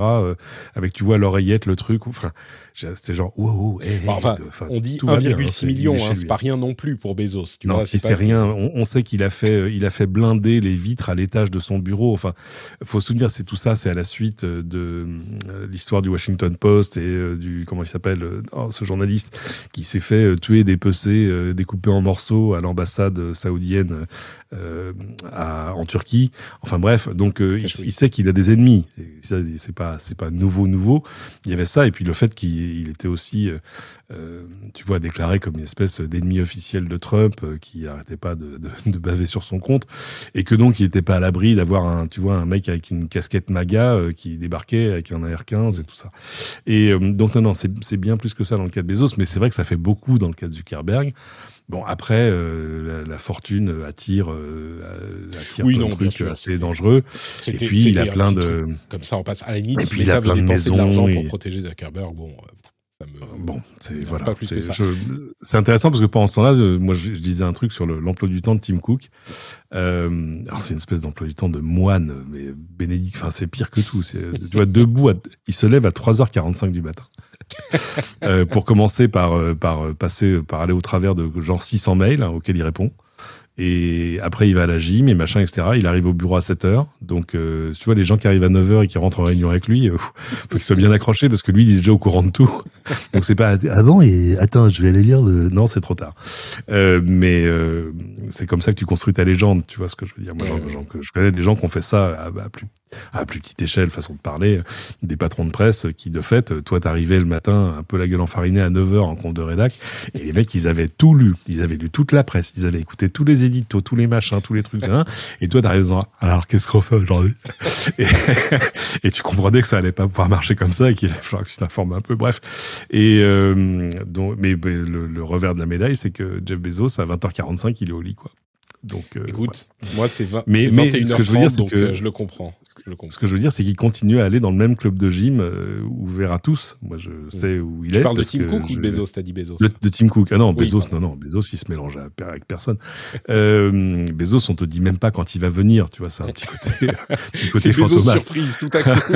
c'est, c'est, euh, il serait bien que vous soyez là vers 16 h Mais pourquoi faire? Mais parce que ce serait bien. Et là, t'as coup, ah, il apparaît. Et euh, alors que Tim Cook, non, non, il va toujours dans le même club de gym où il croise un garçon que je connais. Et voilà. Mais, mais donc, je pense qu'il y a une question de style aussi. Il y a une question de, de style personnel. Mais voilà. Je, qui, Les lunettes de soleil sont importantes. Et on peut en vouloir à Mark Zuckerberg, mais ça va pas à ce point-là, soyons clairs. Non, mais c'était juste un, petit mot en passant qui s'est euh, allongé en un sujet euh, d'importance capitale. Mais du coup, si on parle d'argent et de Zuckerberg, euh, on peut parler des Zuckbucks aussi. Depuis qu'ils ont dû abandonner leur crypto-monnaie universelle, le, le, le Diem, euh, mhm. anciennement Libra, il semblerait qu'ils soient en train de travailler à un truc que les gens appellent euh, amoureusement ou avec amour plutôt, Zuckbuck, donc une monnaie interne à Facebook qui serait en fait une sorte de... C'est un peu flou, hein, mais on imagine une sorte de système de crédit qu'on achèterait pour, pour ensuite les utiliser pour payer des services ou des, des biens virtuels sur Facebook. Euh, quel intérêt pour euh, Facebook d'avoir son... Alors là, on parle plus vraiment de monnaie, mais son système de crédit, un petit peu comme les crédits qu'on avait sur le Xbox Store à un moment, où enfin, il y a plein de, de systèmes oui, ou les, les, les, v, des V-Bucks de Fortnite, enfin, je pense que c'est exactement ça. Mais tout à coup, tu une, auras une monnaie qui fonctionnera euh, sur, tu vois, plusieurs types de jeux, plusieurs types de machins, plusieurs types de contenus. Euh, oui, c'est pas, euh, ça va. Ça, c'est encore une fois, une, on n'est pas dans l'innovation, mais c'est normal. On est chez Meta. mais donc tu penses, tu penses qu'effectivement ils sont en train de travailler là-dessus. Et mais ce que j'ai un petit peu de mal à voir, bon, je joue un petit peu le jeu pour pour que tu me répondes, mais euh, quel intérêt pour Facebook d'avoir un truc comme ça plutôt que d'utiliser des dollars? Alors, je sais pas, il y a peut-être aussi le fait qu'il faut passer par les fourches codines des, des plateformes sur lesquelles l'appli, euh, enfin les applis méta sont disponibles. Dès que hmm. tu commences à parler en dollars, euh, bah justement, tu vois, t'as Apple qui va dire ah mais c'est bien des dollars, moi ça m'intéresse. Ouais. Euh, si tu restes sur des Zugbucks qui n'ont pas de valeur officielle, enfin tu vois où à aucun moment tu peux les, les, les, les en refaire des dollars. Hmm. Voilà, tout à coup t'es plus dans une vraie monnaie, donc t'as pas tous les ennuis qui leur sont tombés dessus dès qu'ils ont prononcé le mot monnaie la dernière fois. Euh, et puis peut-être dommage parce que je pense que c'était la première fois qu'ils innovaient sur quelque chose depuis bien longtemps. oui, ça, euh, je, regrette aussi un petit peu qu'on n'ait pas plus exploré le, Libra slash DM. Euh, bon, pour une fois qu'ils disaient un truc qui n'était pas con. Mais mais du coup, euh, ça veut dire genre on achète, je sais pas moi, 1000 Zuckbucks et puis du coup on dépense 200 ici, 200 là. On n'a pas besoin de passer à l'étape achat à chaque fois Voilà. Pour, euh, pour et de devoir sortir la carte bleue à chaque fois. Ça facilite les paiements peut-être, enfin Ouais, les tu aurais dépenses ton porte-monnaie interne euh, Mais qui du pourrait coup- peut-être d'ailleurs s'incrémenter euh, selon je sais pas quoi, la popularité de tes potes. Enfin tu vois, bon, Ouais. il y aura peut-être aussi des moyens de, de les créditer autrement qu'en en achetant, euh, où tu peux le gagner dans des jeux, en récupérer sur machin, Mm. t'en donner entre amis. Enfin tu vois, Ouais, oui, ça, amène beaucoup de flexibilité au truc. Mais, mais du coup, moi, je suis une société qui édite, j'en sais rien, moi, des jeux Facebook ou euh, qui vend des euh, avatars, enfin, j'en dis n'importe quoi. Je suis payé en Zuckbuck. euh, j'en fais quoi après? Parce que si je peux Ah. convertir en dollars, ça change le statut de ces Zuckbucks. C'est plus des crédits, Ah bah oui. c'est une monnaie. Et là, les régulations sont très différentes. Donc, Alors, il se passera peut-être la même chose qui se passe ailleurs, c'est-à-dire que ces choses auront des cours non officiels, et Ah oui, avec mais si des endroits où tu pourras les échanger. Euh, Ah, non vois, officiel, j'ai- tu veux dire Oui, discrètement, Oui. tu vas, comme au pachinko au Japon, euh, quand tu sors du truc, Voilà. tu vas à la- tu au bureau d'à côté. dans la petite échoppe qui est dans le bureau d'à côté, et là, tout à coup, tes billes ont une valeur et pas zéro. Donc, euh, ouais, ouais. Mais ça, ça, ça existe sur tout. C'est-à-dire que euh, moi, je reçois des, des mails qui me disent, vous voulez pas nous vendre vos miles Air France? Ah, bah, je Mm. savais pas que ça avait une valeur. Enfin, si, ça a une valeur, bien sûr, mais je savais pas qu'on pouvait vraiment mettre une valeur dessus. J'ai vu maintenant qu'on peut vraiment mettre une valeur dessus.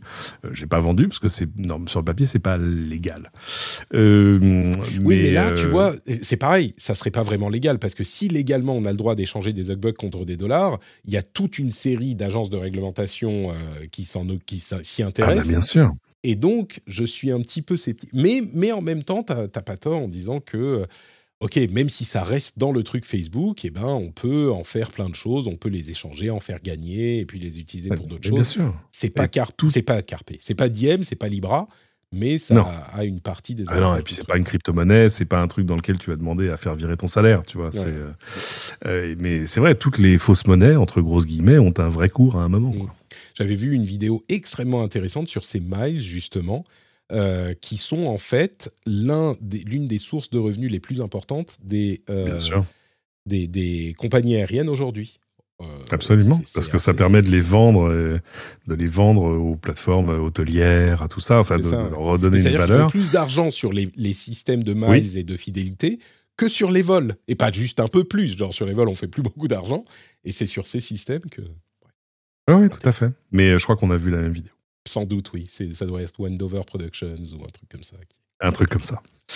Euh, quoi d'autre? OpenAI euh, a développé son nouvel algorithme DAL-I qui génère des images à partir de descriptions texte. C'est hyper impressionnant. Ça existait déjà, mais c'est beaucoup plus précis. D'une part, les images euh, aujourd'hui font 1080 par 1080 pixels au lieu de 256 par 256. Et en plus de ça, les descriptions sont vraiment, vraiment euh, importantes. On peut décrire n'importe quoi et une IA ensuite va générer une image qui correspond à cette description. Et là où ça va encore plus loin qu'avant, euh, il y a la possibilité de modifier une image, là encore, par intelligence Wow. artificielle. C'est-à-dire que vous prenez une image existante, l'exemple qu'il donne dans l'article de The Verge, c'est un exemple qui était donné par euh, OpenAI eux-mêmes. Euh, Mhm. Il y a une photo d'un intérieur et on dit, est-ce que vous pourriez rajouter une bouée de flamant rose euh, dans le coin en bas à gauche? Et effectivement, la nouvelle image, bah, c'est la même, mais avec cette petite bouée flamant rose euh, en plus. Et alors, on peut détecter encore un petit peu les imperfections graphiques, machin, mais c'est hyper, hyper impressionnant. Et euh, c'est encore une fois le début pour vous donner un- une idée de à quel point ça, ça peut partir dans n'importe quoi. L'une des images qui donne en exemple, c'est euh, un bol de soupe qui ressemble à un monstre avec, mais qui est euh, euh, tricoté en laine.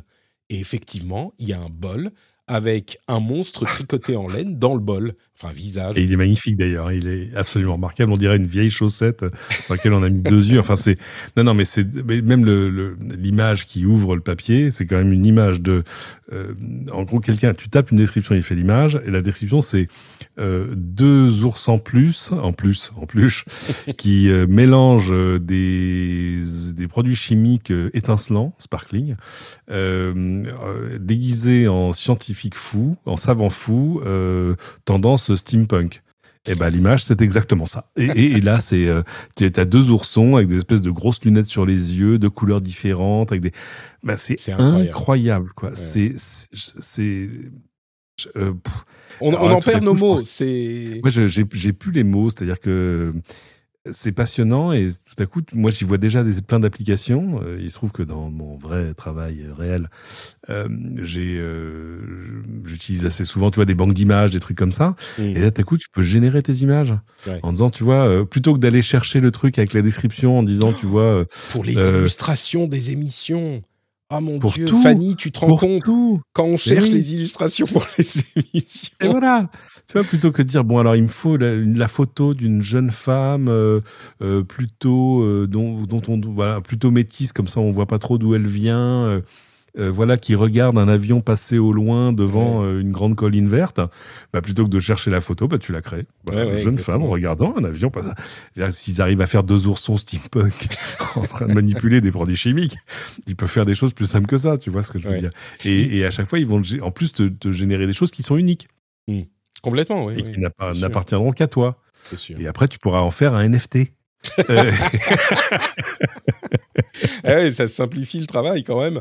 Euh, Voilà. c'est, encore à l'état de, on va dire, de présentation de projet. Ça a l'air assez bien fini. On, on note qu'il n'y a pas de personne dans ces images d'exemple qu'il donne. Donc peut-être qu'ils sont pas encore complètement euh, à 100% confiants en leur capacité à générer des, des personnes. Mais bon, c'est, c'est hyper impressionnant. Le lien vers l'article de The Verge euh, sera dans la newsletter. Euh, donc comme d'habitude, notepatrick.com pour vous abonner à la newsletter, mais c'est hyper impressionnant. Si vous voulez le chercher vous-même, c'est euh, DAL-I, D-A-L-L-I, qui est l'un des projets de recherche de OpenAI, qui est notamment ceux qui ont généré GPT-3, qui est un générateur de texte en, en intelligence artificielle, donc qui crée vraiment du Et texte. Je je l'avais pas compris, mais Dali, c'est la compression de, de Wally, le robot, et de Salvador Dali. Exactement. Euh, et de fait, euh, c'est ouais, ouais, le, le- le- la soupe, euh, le, le comment, l'espèce de, le bol de soupe qui ressemble à un monstre tricoté en laine, ça, ça mériterait d'être du Salvador Dali. Tout à fait. On peut peut-être se servir de ça comme illustration euh, pour cet épisode, le bol de soupe tricoté. Et maintenant, j'ai envie d'y avoir accès pour moi aussi taper des trucs, quoi. Tu vois, Bah ouais, ouais, on a, euh, malheureusement, c'est pas encore, euh, c'est pas encore possible. Mais Quel euh, dommage. euh, bon, euh, quelques petits sujets que je voulais Patrick évoquer. très Béja en train d'embrasser Elon Musk sur la bouche dans un jacuzzi. Oh là là, mais c'est vraiment quand on parle du meilleur et du pire. Là, on est dans le. Et voilà. On est d'accord. Ça y est, on est tombé dans le pire. Euh, je vous disais que ASML, vous savez, c'est des gens qui fabriquent des machines pour fabriquer des puces. Et ben, ils ont énormément de mal à fabriquer ces machines, et donc les usines qui sont en construction euh, vont risquent une fois terminées de pas pouvoir faire des puces. Eh bien, on a eu un, euh, article de Nikkei Asia qui fait état, alors c'est des, des rumeurs, des discussions qu'ils ont eues en interne, de problèmes importants de plein de fabricants de ces composants essentiels, de ces machines essentielles euh, à la fabrication de puces. Et ils disent tous, on a euh, des délais qui sont allongés de quelques mois à 4, 5, 10, 12, 18 mois, et ça continue à s'allonger parce que leurs fournisseurs eux-mêmes ne peuvent pas suivre. Euh, C'est-à-dire que les fournisseurs, c'est des gens qui font des produits extrêmement spécialisés, qui sont uniques dans le monde. Euh, on ne parle pas que de Zeiss qui fait les lentilles, mais il y a plein d'autres choses euh, qui sont difficiles à fournir pour la demande aujourd'hui. Et donc, même les usines qui sont fabriquées aujourd'hui risquent de ne pas avoir de, de possibilité de production avant un moment aussi. Wow. Le FBI est entré dans vos machines, entré dans vos euh, ordinateurs et vos, euh, votre informatique, de, enfin vos appareils de euh, maison connectée, tout ça. C'était sanctionné par la, enfin sanctionné, c'était autorisé par la justice. En fait, c'était pour euh, Uh-huh. supprimer un botnet. Ils ont hacké un botnet pour le supprimer. Euh, et c'est c'est pas tout à fait la première fois que ça arrive, mais c'est intéressant de se dire que on peut euh, aujourd'hui autoriser des, bah, des autorités hein, qui savent ce qu'ils font a priori à infiltrer les botnets pour les désactiver parce que il n'y a pas d'autre solution en fait. Comme les gens mettent pas à jour leurs machines et parfois elles peuvent pas être mises à jour, bah, le seul moyen euh, c'est de hacker le truc et de d'appliquer un patch sans que les utilisateurs, les propriétaires soient au courant. Oui, ça marche. Euh, Ça, ça me va. Windows 11 sera bientôt bootable sur le cloud, c'est-à-dire qu'il y a un service qui s'appelle Windows 365, qui est un service de cloud pour Windows. On boot Windows, mais euh, sur une machine distance, distante. Euh, et ben, on pourra bientôt booter directement la machine sous Windows 11 sur le cloud sans passer par la machine locale. On pourra aussi avoir euh, une machine locale sur un desktop et l'autre sur l'autre. Donc en passant de l'un à l'autre, on passera de notre machine locale à la machine euh, cloud. Euh, je trouve ça assez intéressant parce que beaucoup de gens, beaucoup de sociétés commencent à s'intéresser à ces solutions de cloud. euh, parce que c'est beaucoup plus sécurisé en fait. C'est maintenu par le service informatique de la boîte et vous, Ouais. vous n'avez pas de fichiers en local euh, ou très Mhm. peu, il y a des échanges à faire, machin, et tout se passe sur les serveurs euh, gérés par le service informatique et ça offre des solutions intéressantes, je trouve. Ça se faisait déjà avec des, des espèces de terminaux un peu simples où de fait tu bootais une image qui était qui était dans le oui dans le cloud mais c'est vrai qu'il devait y avoir des éléments un peu locaux peut-être sur ton réseau d'entreprise et ailleurs. Là c'est totalement dans le cloud c'est chouette parce que bah alors surtout dans la perspective de tu vois je passe trois jours au bureau deux jours à la maison etc d'un coup ton environnement ne change pas et euh, t'as raison il n'y a pas de données qui euh, qui traînouillent euh, sur le disque dur de ton PC à la maison enfin tu vois ce genre de choses ça a le mérite de la simplicité. Tu te lèves de ton bureau, tu rentres chez toi, tu t'assieds, tu démarres le truc et tu reprends exactement ton travail là où t'étais. C'est non, c'est quand même assez confortable. c'est vrai. C'est c'est marrant d'ailleurs, je ne sais pas si tu as vu euh, la manière dont Lapsus avait hacké un certain nombre de, de sociétés qu'ils ont hacké. Vous savez, Lapsus, le, le groupe qui a fait des gros hacks, qui était Mhm. euh, à, à la- à l'origine euh, géré par un, un enfant de 16 ans et des groupes. Enfin bref. Mais l'un des trucs qu'ils faisaient, c'est du tout-effet bombing. Est-ce que tu sais ce que c'est que le tout-effet bombing? Ah, non. Non. Le tout-effet bombing, tout-effet, donc two-factor Ah oui. authentication, Ouais. authentification double facteur. Il y a plein de gens évidemment qui euh, protègent leur euh, compte et leur compte dans la boîte, hein, notamment par de l'authentification double facteur, et ben ce qu'ils font, c'est que s'ils ont d'une certaine manière réussi à récupérer le euh, mot de passe du compte Mhm. de la personne, ils ont besoin Ouais. d'avoir accès au, euh, à l'authentifica- l'authentification double facteur, et ben ce qu'ils font, c'est qu'ils envoient des demandes à répétition. Mais genre, euh, soit Wow. ils en font deux par jour, c'est du tout effet bombing light, soit ils vous en envoient euh, pendant une heure, une par minute. Et évidemment pas tout le monde, mais il y a des gens qui finissent par dire oh, ok c'est bon j'accepte, c'est bon lâche-moi quoi, et qui appuient sur euh, accepter. Vous savez ces trucs qui vous envoient une notification et vous voulez vous loguer, est-ce que vous voulez accepter?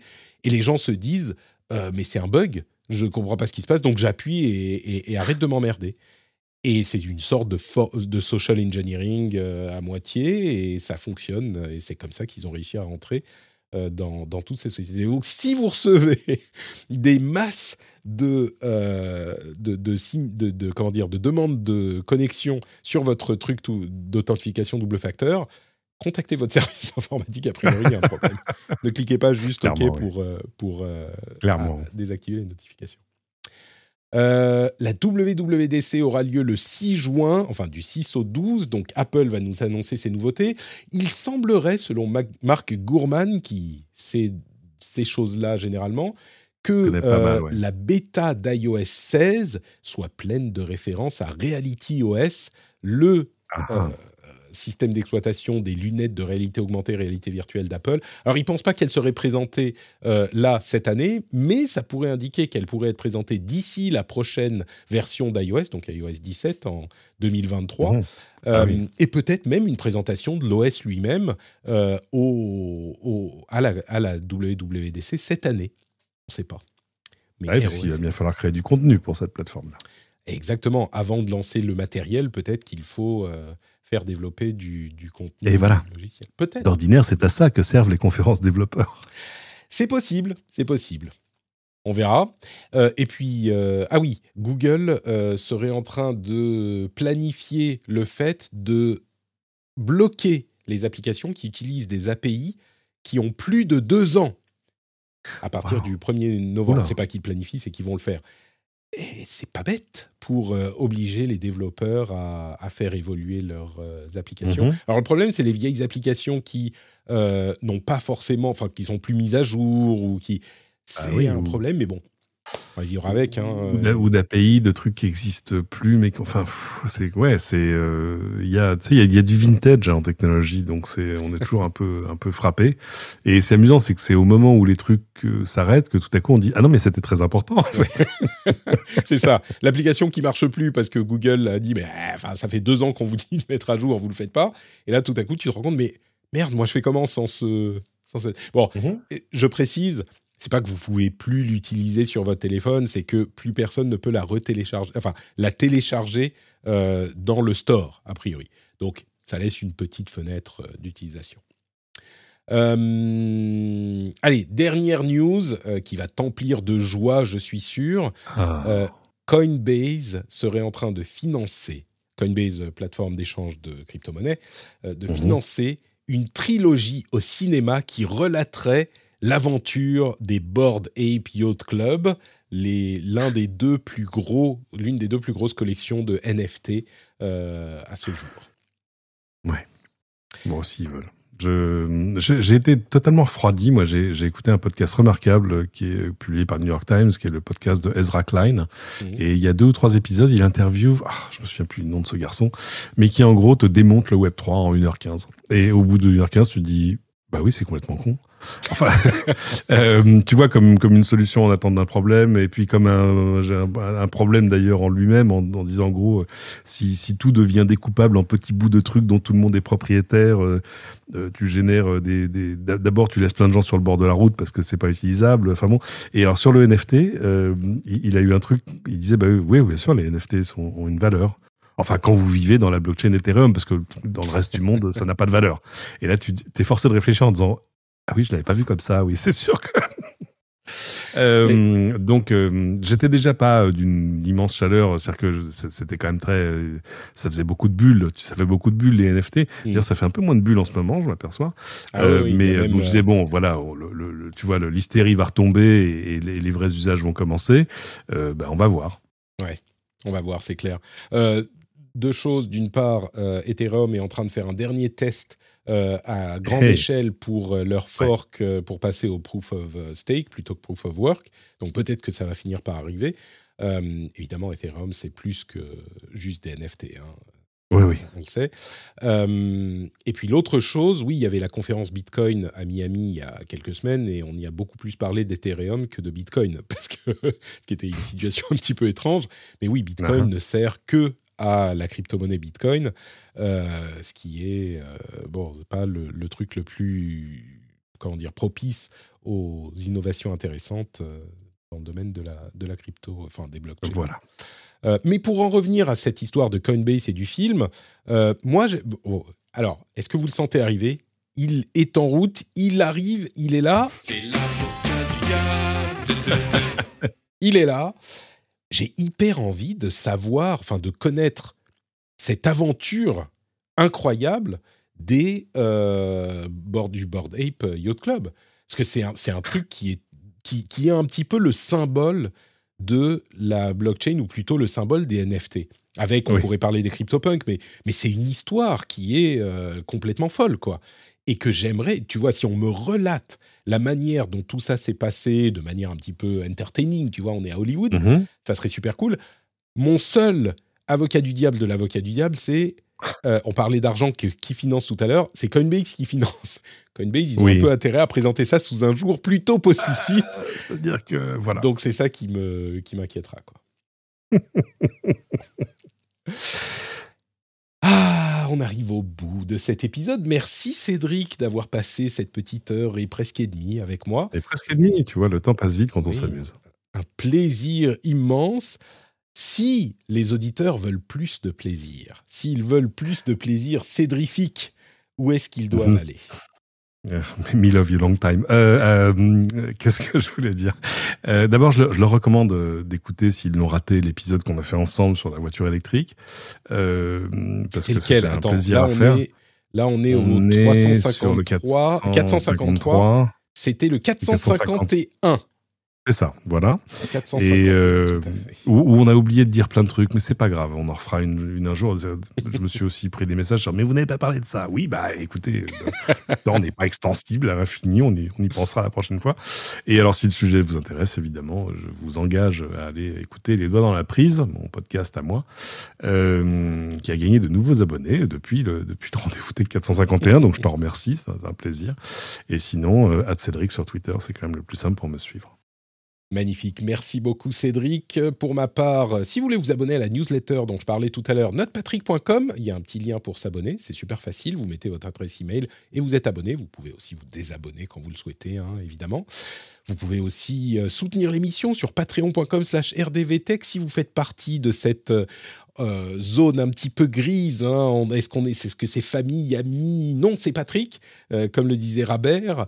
Euh, eh bien, vous pouvez soutenir, payer une bière à votre pote Patrick. Ça sera avec plaisir que j'apprécierai, que je- j'accepterai votre soutien sur patreon.com slash rdvtech. Merci immense à tous ceux qui le font déjà. Et puis, si vous aimez le jeu vidéo, vous pouvez écouter le rendez-vous jeu. Le rendez-vous jeu qui est disponible bah, là, partout où est disponible le rendez-vous tech. Euh, c'est super simple, vous vous abonnez, vous écoutez. Il y a plein de choses intéressantes qui se passent en ce moment. Euh, et puis, euh, dernière chose, Discord, on y passe de très bons moments avec des gens sympathiques et bienveillants. Le lien est sur notrepatrick.com. Twitch, on y passe de très bons moments pour l'enregistrement des émissions. Le, le lien est sur notrepatrick.com. Et puis c'est tout. Je vous remercie de nous avoir écoutés. Je vous fais de grosses, grosses bises. Et on se retrouve dans une semaine. On va dire ça. À dans une semaine. Ciao à tous.